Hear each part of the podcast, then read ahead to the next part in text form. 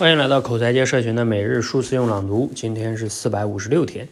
我们每个人呢，都确信自己需要爱，都想要被温暖和关怀，都渴望自己的需求能够被满足。因为每个生命对圆满和丰盛都存在着本能的向往。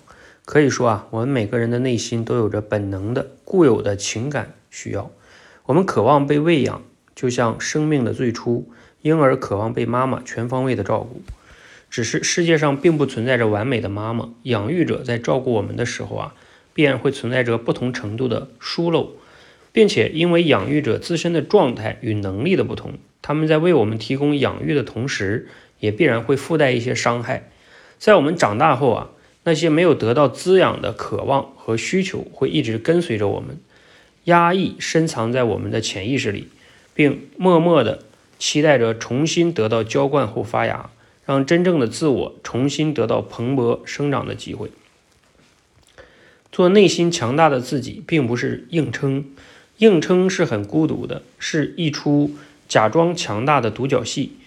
做内心强大的自己，是我可以照顾好自己的需求，而非依赖于别人的照顾。我可以把自己照顾得很好，自己能为自己的需求负责，使自己得到满足和圆满。让自己可以坦然、轻松、开心地面对这个世界。当你对他人的依赖减少到可被自己接受的范围时，或者你可以用合适的方式去表达你的依赖时，你与他人的关系就会很自然地和谐起来。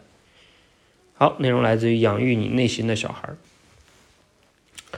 这段话的核心思想呢，我觉得挺好的哈，就是我们当然每个人都希望得到满足哈，但是这个得到的满足，你到底是想来自于他人呢？还是自己呢？这个很关键哈。我们小的时候，比如说你在婴儿、少儿的时候，确实没有办法自己照顾自己，那个时候确实要靠父母。但是我们随着年龄的长大，尤其是嗯十八岁以后，或者说工作了以后，我们成年了以后，我们可以自己照顾自己。那这个时候就要自我治愈自己哈，叫养育自己，养育你自己，重新养育你自己。好，那那这个时候呢，怎么样养育自己呢？就是自己的需要，想办法自己来满足。啊，这个呢，说起来容易哈，做起来可能不是很容易，因为我们有时候人难免会有一种依赖，期待着别人的关注啊，和这种赞赏啊，等等等等的。但是呢，你一旦完全依赖于外界，万一你得不到，或者说你得到的都是负面的，你就会非常的痛苦。嗯，如果你靠自己，毕竟是相对来说可控一些，所以这个是非常非常关键的哈。其实像以前我经常讲那个课题分离也是这个意思，就是你去跟别人关在关系中嘛，就是你一旦要要求别人来满足你的需求，你比如说像很多的父母啊，他如果希望孩子去实现他没有实现的梦想，比如说他自己没有考上大学，他就想孩子一定要考上大学。啊，他自己没有实现什么艺术梦，他希望孩子要从事这个艺术，这个就很很有问题啊。所以他就是这种哈，你自己有的需要，你没考上大学，你自己读一个成人大学呀。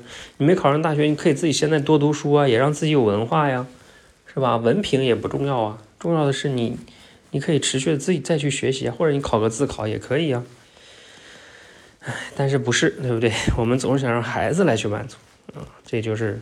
很多痛苦的根源，所以联系实际哈，想一想我们自己当下的需要是什么呢？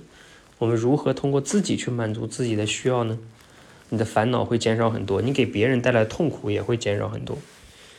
好，希望对你有启发，欢迎和我们一起每日数次用朗读，持续的升级认知，练就好口才。